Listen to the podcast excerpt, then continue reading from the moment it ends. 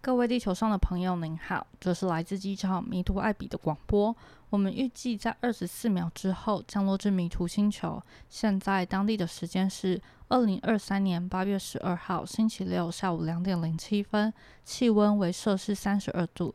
请您准备好一颗轻松愉悦的心情，准备降落。非常感谢您今天的搭乘，祝您在迷途星球上有个愉快的旅程。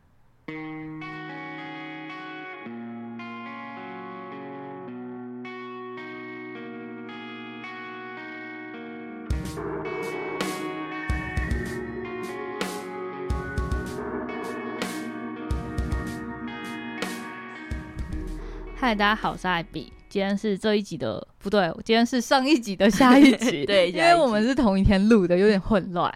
那在我旁边的一样是我的辣妹学妹，I'm hot。不知道这典故的，可以在前晚上一集收听。然后我们上一集的结尾就聊到说，菲律宾人是不是很乐天？嗯，因为学妹就说她的朋友去那边工作，然后就发现菲律宾人可能会因为没有钱坐公车，就索性先不去上班了。对，啊超乐天的。然后我觉得，就我的观察，跟我跟日本人的观察，就我们有聊过这件事 情。跟日本人，嗯，因为其实菲律宾整个的经济状态不是很好。然后我有跟菲律宾老师聊过，就是他可能所有的职涯发展，就他可能去过哦，因为我自己用的有一台小的相机拍照的是 GR 理光的，那是一个日本的品牌。然后这个老师他之前是在菲律宾的。嗯，G L 厂里面做组装相机的，哇，很酷，对不对？然后或是他还有做一些帮别人化妆，他是个男生，但是他很会打扮，所以他就会做一些那种婚纱的裙子，然后或是帮别人化妆。他就说，因为这些职业其实在当地算是比较高薪水的，嗯嗯，可是他们一个月可能还是没有超过一万块。所以你就会知道，对对对，你就会知道他们的经济状态大概就是落在这样。嗯，我觉得如果我是台湾人，我的一个月薪水可能很难负担我一整个月的生活费的时候，你就会去思考说，那我是不是生活应该要减少很多娱乐开销，或是自己煮啊，或什么什么之类？你会有很多措施嘛？对，为了是想要存钱，因为你还是要为了未来做打算。对，但我觉得菲律宾人是蛮及时行乐，像我觉得学校老师就是他们的生活娱乐就也蛮多的，就比如说会跟。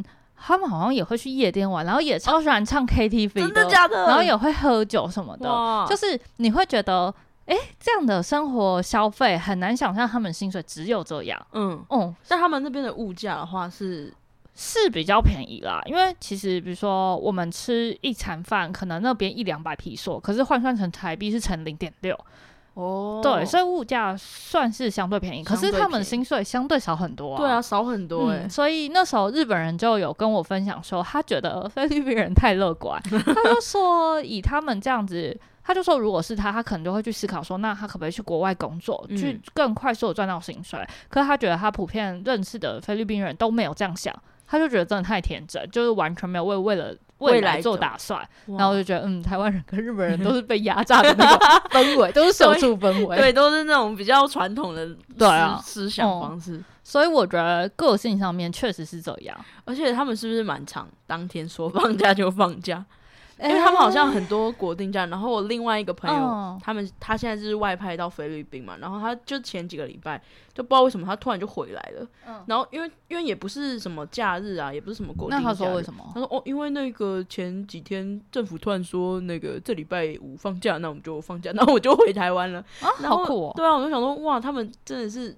我好像没有特别遇过，可是我知道菲律宾人有很多宗教的节日。嗯，然后我又有遇过的假期，是因为他们的独独立纪念日刚好在六月中，所以那天确实有呃外面有放假，但学校里面没放假。不好意思，学校可能比较压榨一点，我们是没有放假，但是外面我知道普遍公司小朋友他们都不用去上课。然后我知道他们宗教节日非常非常多。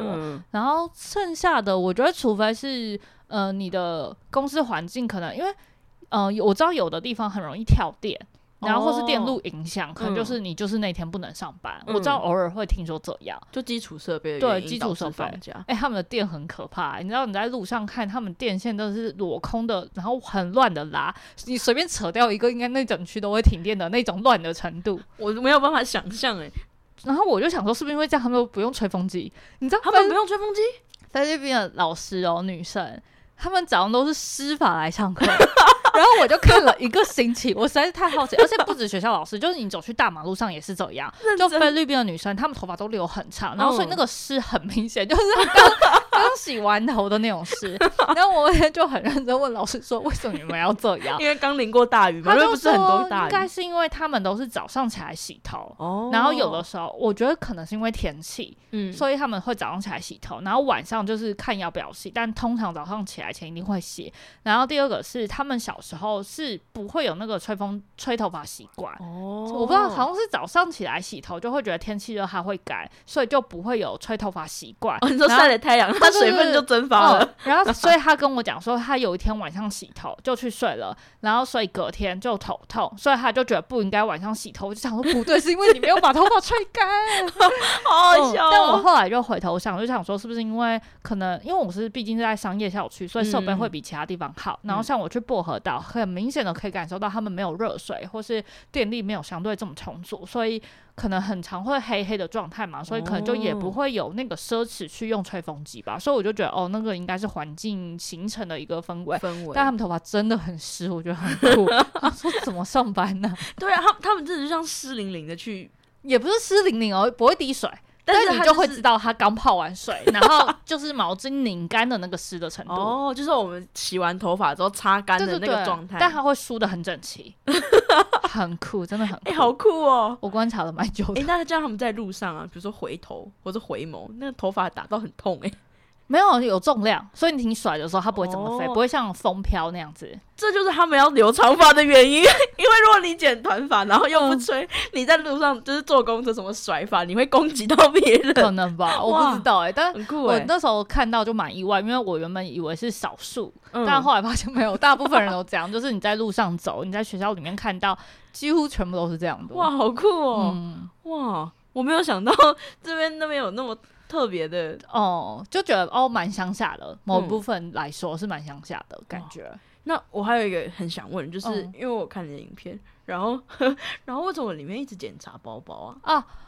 我想下哦，其实我一开始也蛮意外的，因为台湾不会啊，只有去演唱会的时候你才会需要检查违禁笔或什么的。对啊，对啊。我记得我去语言学校念书应该是五月二十八号，可是我提早飞去玩，就我五月二十四就跟我表姐去了。然后其实我们第一天入住饭店就要检查包包，我就有被吓到。对啊。然后后来我才知道，好像在菲律宾。拥有枪支是合法的，但是他们的法律是说，你的枪支要留在家里面，就你不可以带出去，你只能放在家里保护自己。可是你不可以带出去，那是违法。我觉得是因为这样，所以他们就会有这些检查动作。哦，原来是这样。因为我是后来听老师才讲才知道，原来合法枪支这件事情。哇！因为他有一天在跟我分享说，反正他爸 很妙，他爸跟他妈是不同的宗教信仰，他爸是基督教，然后他妈是那个天主教。不是佛教回教回教的，然后他妈爸好像一直希望他妈改信基督教，可是他妈就没有这样做。然后他爸好像蛮喜欢。突然想到，回教跟基督教不是两个蛮冲突的宗教吗？就是很冲突，所以他们才想要希望是同一个宗教。然后他爸刚好可能工作完没事就很喜欢喝酒或者赌博什么的。然后他妈好像有次很生气，就带着枪冲去他朋友家，拿枪指了他爸。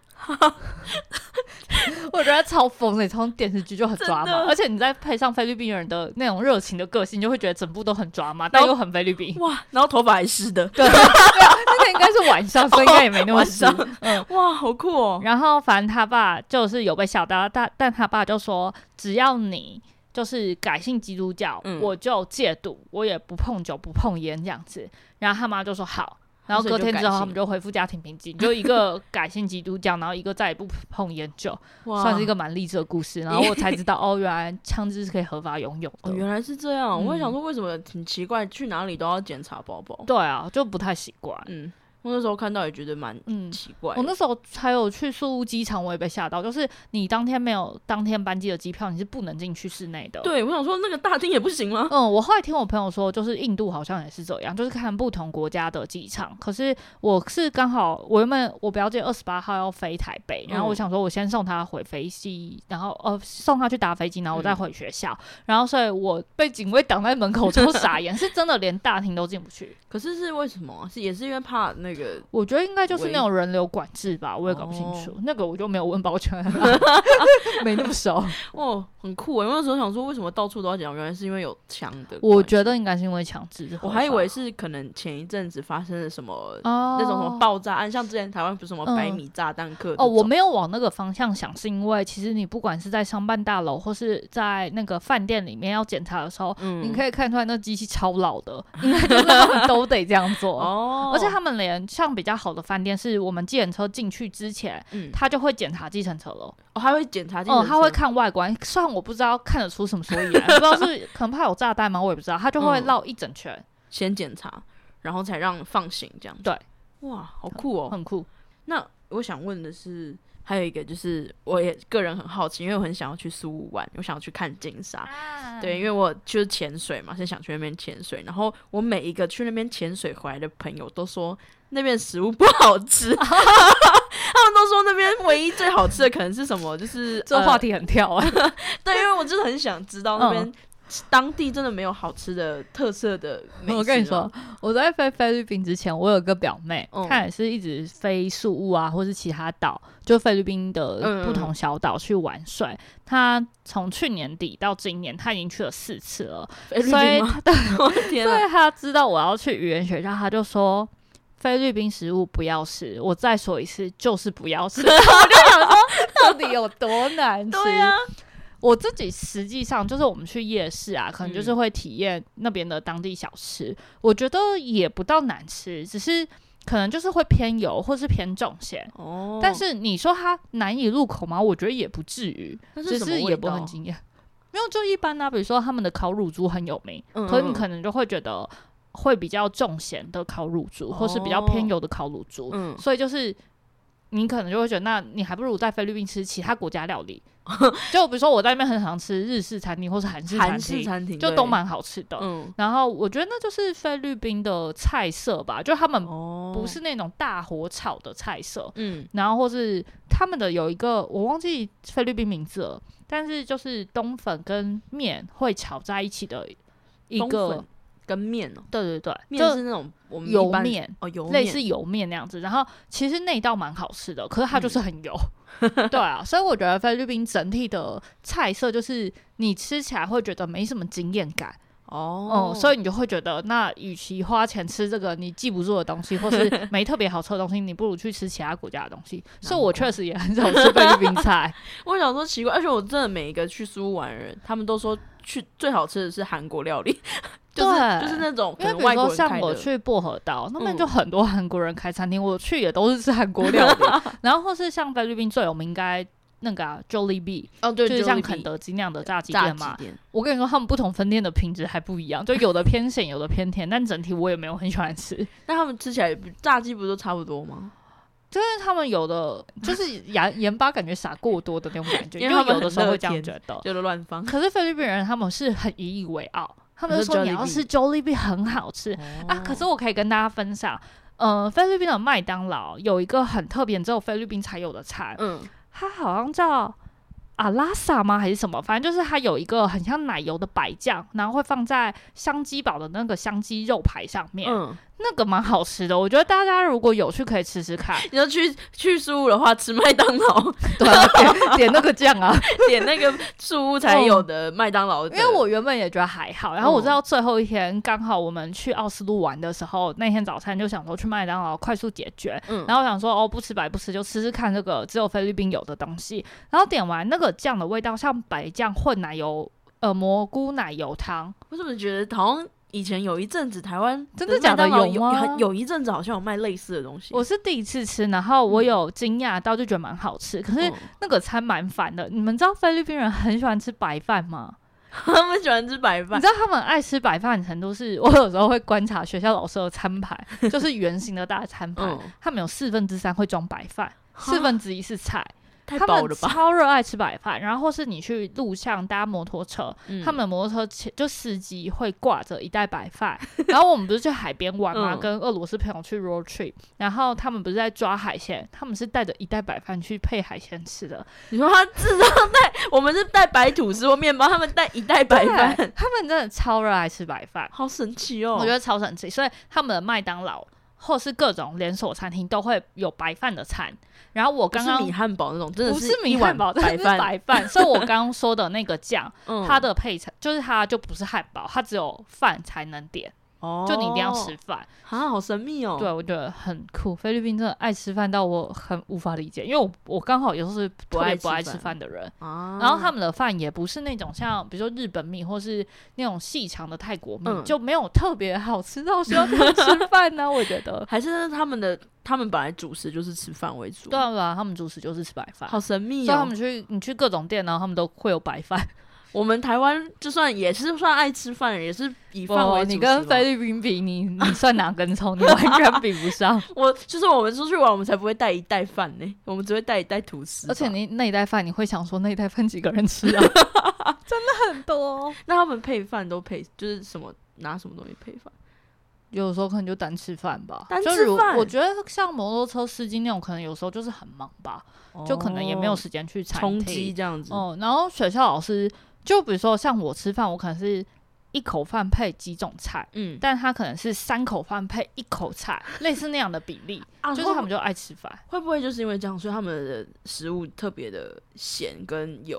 哦，你说为了要配饭，为了要配饭，不知道，我我不确定到底是因为气温还是是因为饭，对啊，有可能也是因为气温。好神秘哦，就是对白饭这件事，我至今还无法理解。而且后来，就我有时候会在现实动态分享这件事。然后我有朋友他在台湾工作，然后工厂里面有东南亚的嘛，然后就有菲律宾人，他就说他们在台湾也是狂吃饭。那我想说，那这就是一个民族性的问题，他们就是爱，就可能从小就是这样了。哎，他他们的，我想问是菲律宾他们普遍的英文都是好的吗？我觉得算蛮好的，因为像去薄荷岛是相对比较乡下的，可是你用基本的英文其实都可以沟通，而且他们像薄荷岛是因为比较偏离市区，比较远一点点，所以可能有时候你会觉得有点口音，会听不太懂，可是基本上还能沟通。但我进到宿务市去本岛的时候，大家的英文真的是甚至好哎，就你会想说 哦为什么？然后我就问几个菲律宾人，他们就说他们其实从小。他好像五岁就会去念英文了。他们是双语，也不是，好像就是菲律宾在那个呃，应该在这个国家蛮重要，所以大家会觉得应该也不是要有竞争性，而是你就是必须具备这样的能力。然后所以就会有的可能家里可以负担的，他们幼稚园就会去上英文补习班了。嗯，然后进到大学之后，呃，老师说如果他们有的是选私立大学念的话，私立大学会直接规定要全英文，哦，直接全英文授课哦。对。哇，所以我觉得我自己去玩的整个感受来说，我觉得真的是九十趴的人都是可以讲英文，而且是完全听得懂的。哇，那他们本身的母语是那个很难念，他们本身母语超难的，就是你完全听不出语吗？还是我觉得不是，就是自己另外一个国度的语言，然后那个语言听起来是非常热情，就是很有力量，哒哒哒哒哒的那种声音，可是组成的音节是完全没听过的。哇，哦。那他们平常走在路上的路人们，他们彼此交流的时候，都是用当地语言，还是用英文居多？我觉得，如果你是去百货公司那种，然后他们第一秒都会讲英文。可是，如果你是上计程车，他一直到有菲律宾人，他会马上用菲律宾话。哦，可能就像是地方方言，会还是会比较热情。嗯。哇，很酷哎！我在那个 IT Park 附近，因为我那天去借 GoPro，所以我就走到其他的小巷子社区，不是在那个商业园区里面，就我多走二十分钟的路这样子。然后就跟附近的小孩认识，他们大概有。三年国小三年级到六年级的那种岁数，八岁到十二岁吧，他们的英文就还蛮好的，而且也没有口音哦。嗯，所以他们学校就是会本来学校就会上英文课，对哇。而且他们知道我是外国人嘛，所以他们第一秒开始就会问说：“哎，你是 YouTuber 吗？”就全程都是英文对话。哇，然后中间也会讲到一度我可能听不懂他们在讲什么，然后我想说到底是我英文太烂，还是他们那个句子没有讲对，就不知道。嗯，可是基本上我们是有用英文聊天的哇，所以就是。我觉得全英文环环境真的是有差，就是你看他们讲英文的那个顺畅度，虽然可能才二三年级，我觉得跟台湾的二三年级还是有差别的。而且他们很小就开始学，有点感觉像半母语的感觉嘛？我觉得是，对啊，嗯，而且要全部的人几乎都会的话，对啊，哦，而且他们自己之间小朋友在对话的时候，还会说他的英文讲的怎样怎样，就都是用英文去沟通这些事情，哇，所以就是有一定的。程度这样子，我还答应他们说，他们就问我说：“呃，我什么时候会再回去？哎，那群小朋友很可爱。那其实是因为，呃，他们先看到我在玩相机，两个男生，嗯，然后他们就说，哎，你是 YouTuber 吗？我说对。他说，那你可以帮我拍张照吗？我想说哈，YouTube 跟拍照什么关系？联系是什么？我说好啊好啊，我说那等我一下，那我就处理完我的事情，我就会跑去帮他们拍照。嗯，然后他们就很开心了。你知道那照片也没办法传给他们。菲律宾人很热爱被拍照这件事情，但是也不管那照片他们，因为他们没办法拿哦，所以但他们就觉得被拍下很开心，好可爱的民族哦。对，然后后来我就是在跟，因为那两个弟弟在打篮球。然后说我就跟他们玩了一下，我就说这里没有篮筐哎，那你们平常怎么玩？他们就说就是运球抢球这样子。那没有篮筐？没有，他们那附近离篮球场很远，然后他们自己也没有装这样。然后说我就跟他们玩了一下，然后他们可能也蛮讶异，就是哎，这个女生怎么会打篮球？嗯嗯。然后所以后来就聚集越来越多小朋友，他们就会分享菲律宾的零食给我吃。然后后来就发现他们很多人梦想都是当 YouTuber 哦，真的。然后我就说为什么啊？就我通常就觉得哦，是因为小朋友会觉得 YouTuber 就一直在玩嘛，然后或是可以赚很多钱，就他们就看着我说哦，因为做的影片会让别人快乐，哇！我就整个被暖到了，我就觉得哇，天哪！就是我完全没有想过这个答案。然后尤其在菲律宾，其实很多小孩是会去跟别人要钱的，嗯，就是所以我才会觉得他们会说钱，嗯。然后当我听到这答案的时候，我其实有点被感动到，真的。然后后来要离开的时候，我就觉得。我是不是应该把跟他们一起合照照片送给他们？嗯，所以我又后来又跑去影印照片。然后再回到那里，可是小朋友很早睡，他们好像八九点就会去睡觉。然后我在做完这件事的时候，已经八点多了，所以我就给附近个邻居说，可以帮我给他们，上面还有他们的脸，对，可以直接给他们，可以给这几个小孩很多个哎，因为我现在就学妹在我房间录音，然后我把照片贴在墙壁上，就是这些小，就是这些小朋友，我就印了十几张，然后就说可以帮我给这十几个人嘛，所以到现在我也不知道。他们有没有收到？说不定我到时候会剪出这一支影片，说不定他们会来看，因为他们有问我 YouTube 的名字。哦，真的吗？对，所以我就想说，如果他们真的会来看，我就要问他们有没有收到照片。好可爱哦。嗯，但总而言之，就是我觉得菲律宾用英文是真的蛮可以走天下的。嗯，而且也不太会有口音的问题。对，我觉得还好，就是尤其是在。可能树屋市区真的树屋市区就还好。对，哦，还有一个就是，你不是刚刚有说有去公路旅行吗？哦，对，是在树屋那边公路旅行吗？对，树屋。那你们过马路的时候，什么叫做飞式过马路？你知道菲律宾的大马路其实没什么红绿灯，没红绿。你是说那个路口？那大家怎么过马路？所以就是你想过的时候，你就要勇敢的过。然后我觉得菲律宾人很友善。就是他们的车子是真的会停下，很像日本人那样，就是他是真的会帮你保持距离，他也不会按喇叭催你，他就是慢慢的等你走过，然后他再开。可是他们开的车速很快，他们开的车速可能会六十到八十之类的。可是有只要有人要过马路，他们就会停下来。哇！所以我觉得，就是我很意外，在菲律宾很少看到车祸。但是，而且他们没有红绿灯，但居然还是比较少车祸。然后，我觉得比较多的地方是会有那种路上的交通警察，嗯，然后他们会直接指挥交通。就如果是交通比较容易堵塞的地方，他们就是直接看人的指挥去调节那个车流量。但是整体来说，就虽然车速快，可是相对过马路还算安全。因为我去过越南，越南那个真的很可怕，就车子没有要让你，而且那个摩托车感觉窜来窜去。对啊，对啊。可是我觉得菲律宾还好，然后菲律宾的路上交通警察超可爱。我有一天去一个他们呃一个蛮有名的这个教堂，嗯嗯。好像叫喜马拉嘛，我忘记它的全名了。然后反正它就是一个数目蛮大、蛮神圣的教堂，就很多你要求工作、求感情都会去这边。然后它有很多面墙都是来还愿的人写的。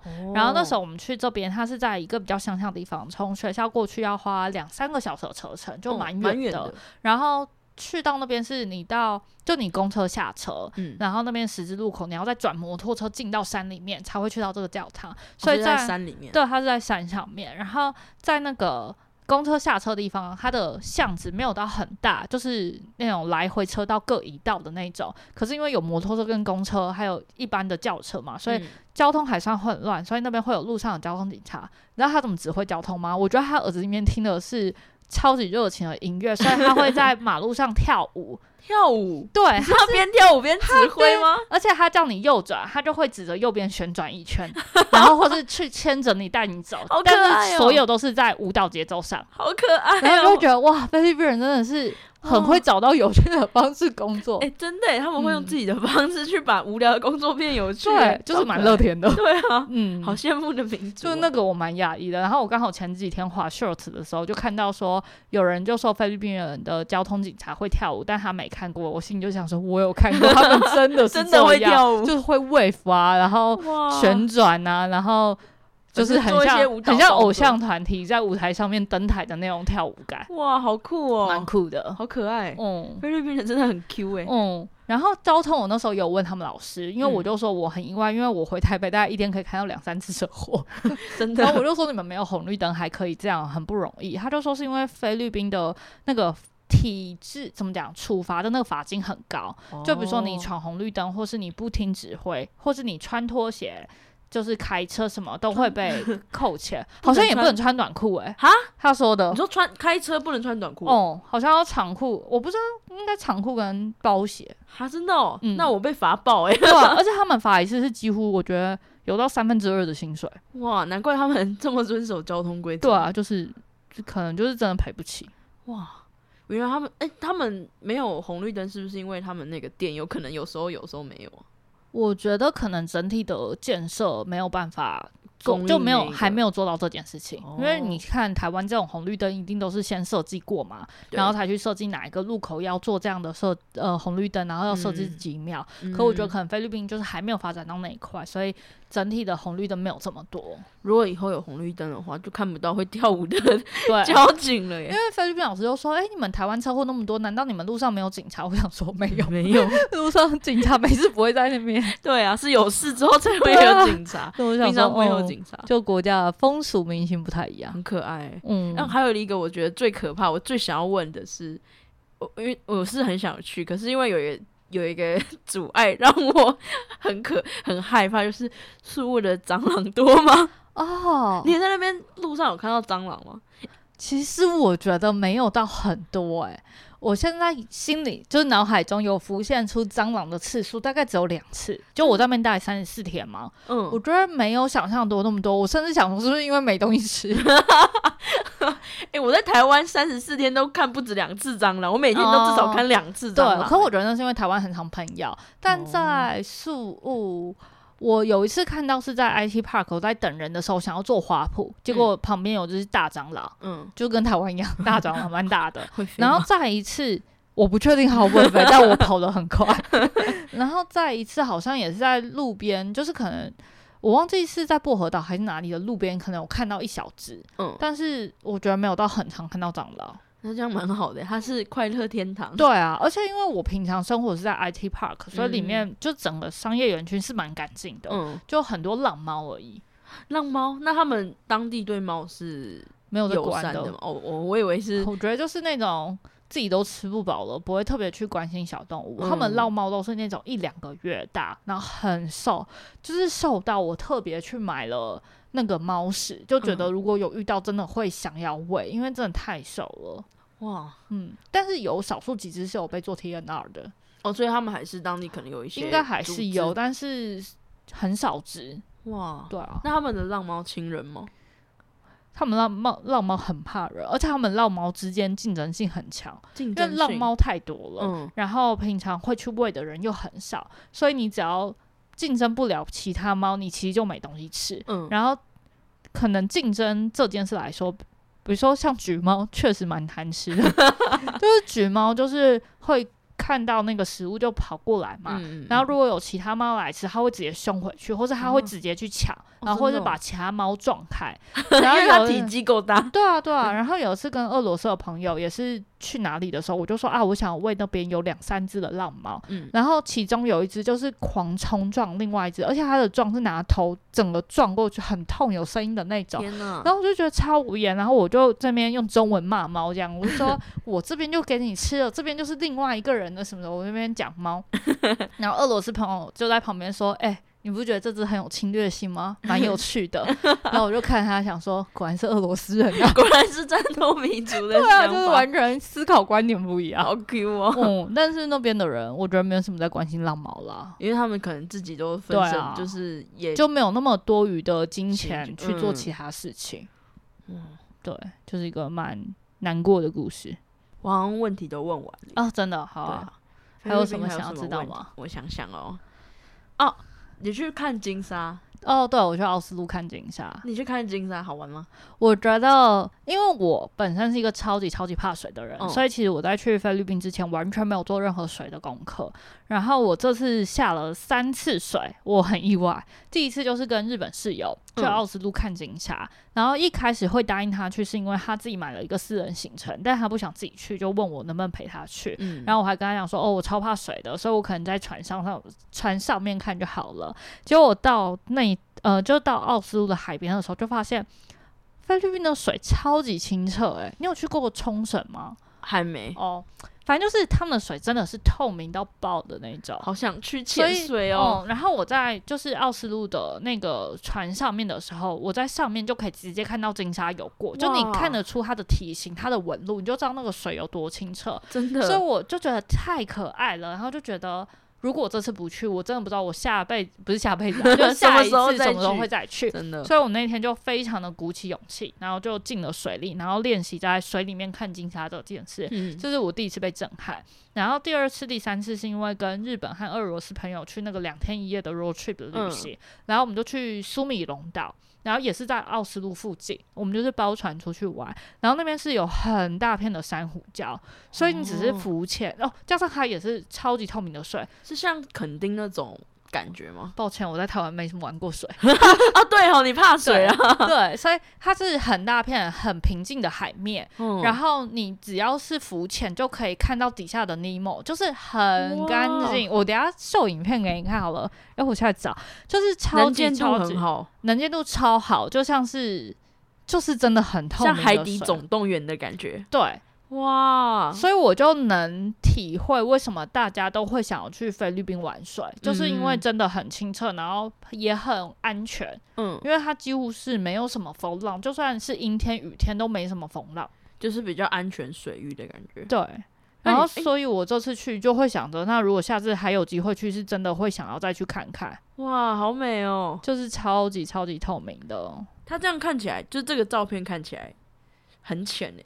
但看起来很浅，但其实深度是一个人踩下去是会灭顶的。哇，那它真的水超级清澈哎，嗯，超级超级清澈。所以我就是很推荐去菲律宾，就是要玩，就是要玩。就算我这么怕 水，我都已经克服。我到现在，你叫我再进海里，我也是会害怕。可是就会知道这里这个地方的海景真的是很值得一探，因为宿雾真的是很算很有名的潜点，就那边的。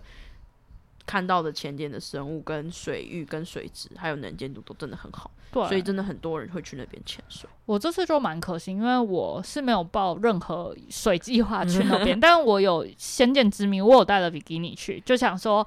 因为我总要拍片，就不是因为要穿比基尼拍片，而是我就是会去海边走走，然后不一定会玩到什么样的程度，但我就预备泳衣这件事情。然后就真的去之后就觉得啊，如果多做一点功课，可能会塞更多水的行程。比如说我这次是只有去奥斯陆跟薄荷岛，然后跟另外一个就是有国际机机场的一个城市的海边，但像是墨宝看海龟。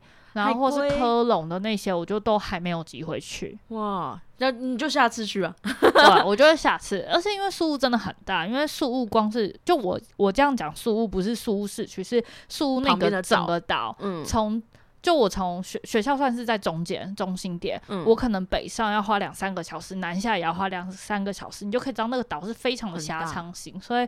你待一次真的很难跑完所有的景点，除非我在那边待个半年一年才有可能。嗯，我现在一个月我已经几乎是每周都出去玩了，但还是很难玩得完。嗯，然后加上他们岛可能有一两千个，哇，就很多。而且每个岛看的东西都不太一样。嗯，然后每个岛好像都蛮清澈的。好爽哦！难怪菲律宾人这么开心。如果每天看到那些海，我应该也会超开心的。哎，真的，我有时候在外面想，人生到底在追求什么？就不过是一片清澈的海。对啊，对啊，就是上完班然后下去看看海，然后晒晒太阳，好像又也不错啦。那这样，哎，因为马祖也是海岛，你觉得马祖跟宿务的氛围像吗？我觉得某部分上来说，我觉得蛮像的。就是有点怀到我小时候的感觉，因为我毕竟是在马祖长大嘛。然后不管是离海的近度，或是嗯人与人之间的亲密程度，或是热情的感觉，我觉得这件事很像，就是个性，然后招待人的那种热情，然后或是嗯，好像有种海岛人的感觉吗？我觉得是有种，我是说环境来说是有种有发展。但还没发展很好的感觉，有发展但不多。对对对，我就觉得嗯，很像回到我小时候的马祖哦，就特别亲切，就很能习惯这一切。因为马祖也没有红绿灯，哦，马祖也没有红绿灯吗？马祖没有红绿灯，马祖过马路怎么办？马祖路上根本没什么车啊，你要过随便你过。马祖连斑马线都很少啊，真的。对啊，就马祖，你想在路上走，也没有人会理你，所以我就觉得。就是那个环境啊，环境条件我都很难习惯，就是因为我小时候是在马祖长大，我就连住语言学校不是那种胶囊型的，我都觉得很像搭船回马祖，哦，就是都很卧铺，对啊，所以我的个性是很难适应各种生活条件。哦，原来是这样。嗯，我想说树屋那边跟马祖感觉就都是海岛，感觉你应该就是如鱼得水，算是。可是因为。那边的海比马祖漂亮啦，因为马祖是在一个闽江的出入口，所以，呃，在马祖你不太能做潜水这件事情，就你潜下去会全部都是黄色的泥沙的感觉，所以苏的海相对是很漂亮、很漂亮的，所以。而且我觉得在台湾也很难看得到那样的海景。嗯，真的。刚刚那个照片，如果是人都可以灭点的话，真的超清，他直接看到下面的石头，直接看到底，超清澈。对，所以推推推推，我我也想去。我 现在说服了很多身边的人去，然后大家都说他们明年会去。真的？对啊，就是去海边玩，然后或是。有些人就是真的会去语言学校，然后就去海边玩。其实我看完之后，我也蛮想去的。哎，我是语言学校真的是蛮真心推荐的原因，是因为在学校里面有小朋友，就是有那种国中生想要加强英文，然后也有大学生，他们可能刚毕业之后想要去澳洲打工度假的日本人，他们也会去那边进修嘛。然后再来就是我们这种三十四岁，可能工作到。嗯，一些衔接触的时候，然后会想去进修，然后更多一部分是六十几岁，他们已经退休的人，然后想要去增加外语能力，就是真的形形色色的人都有，大家都蛮积极的，想要为了自己变好这件事，我觉得蛮值得。就你每天睁开眼，那个醒来的能量是不一样的哦。如果如果还有你还有一段时间给你一个机会，你还会再去待？一次吗？我觉得我会。我其实从回来就在想这件事，因为我这次是只去一个月，就差不多是你的英文能力正要起来的时候，就是你从中文脑转成英文脑，你正在习惯，然后文法正在重新建构，你就回来了，你会觉得很可惜。所以如果有机会，或是我有一定的长度，是真的很想要再回去待，可能三到六个月、半年这样子，对，更久才会真的是英文扎在骨子里的感觉，然后跟在那边。生活可以探索更多事情。嗯，你什么时候再去？我也好想去哦。我在思考，哎，可能明年看看有没有机会。今年是不可能了啦。哎，菲律宾的那个凉季是不是年底啊？就是十一月到二月是吗？这我不确定，因为我知道我去的时候是刚好要转雨季。可是因为那边的下雨都是可能十几二十分钟就结束，然后天气就会凉一点，所以我觉得它的整个气温是比台北舒服一些，就没有那么闷。但是会不会到凉，我不确定。而且因为在语言学校，大部分一整天白天都在学校里面，哦对，所以晚上出去是也还好，不会到太热。嗯，对，所以我非常推荐。我身边还有那种外商同事，可能四十几岁的同事，然后他们就是转换工作，然后就说他们应该今年会找机会去很多。公司现在是远距工作，所以他们就会想说，那就顺便去菲律宾，因为菲律宾跟台湾没有时差，哎，对，所以要要去远距上班蛮方便。我在那边有遇到日本创业的老板，就是一个女生，她刚年纪跟我差不多，她就是每天上三堂课而已，所以就是边远距上班，然后边上课。很不错吧？这很不错，对不对？这让我想要你之后找个远去的工作，然后去那里办。可以啊，因为哦，这学妹要转资讯工程方面的，对，软体工程师，现在转职中，所以我觉得非常有机会。对啊，因为我之前本来其实毕业大学要毕业那一年，我想要给一个给自己一个 gap year 去澳洲之类的，但是我爸不准。为什么？那我爸就觉得你去那边浪费时间。对啊，他就说你去那边真的会有进步吗？什么？反正他就会，你知道，荷包会有进步。哎，不一定，可能在那边就花完了，也不一定可能。对啊，但如果之后有机会的话，我也真的蛮想要去，在那边待三到六个月。对啊，而且还可以顺便潜水。很多那个会在菲律宾工作的台湾人，都是因为在那边学字钱或水费都相对便宜很多哦，真的，所以就会在那边待着。那边真的是潜水天堂。我觉得喜欢水的人是又想要练好英文这件事，是真的可以给自己一段时间去那边待着。嗯，然后像我。真的是一开始对水没有怀抱任何梦想，只是 单纯喜欢，可能认识国外的朋友，嗯，然后或是想要练好英文水去的。可是去之后就觉得有正在努力克服怕水这件事情，算是蛮大的进步。下次去就可以。好，我下次我那时候我告诉自己，说不定下次去会想要挑战水费。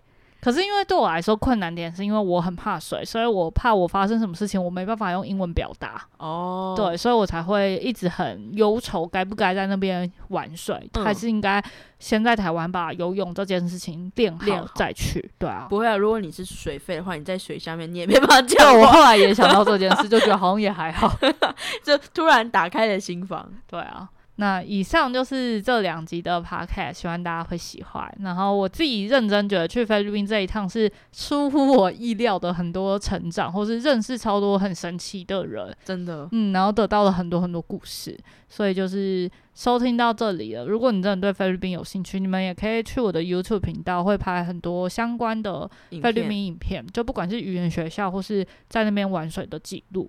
然后就希望可以给大家不一样的视角吧，然后认识一个。嗯，大家完全不知道的国家，至少对我来说，以前没有做过功课，是真的不知道菲律宾的文化，嗯，然后或是在那边念语言学校的感觉。那以上就是今天的 podcast，感谢学妹跟大家今天的陪伴。如果说明图星球是记录我人生的故事，那希望今天听完这些故事的你们可以获得一些些能量，也希望回到地球生活的你和我能带着这样的能量，在迷途路上勇敢前进。希望未来我们很快的能在这颗迷途星球上再次相遇。那今天就到这喽，拜拜，拜拜。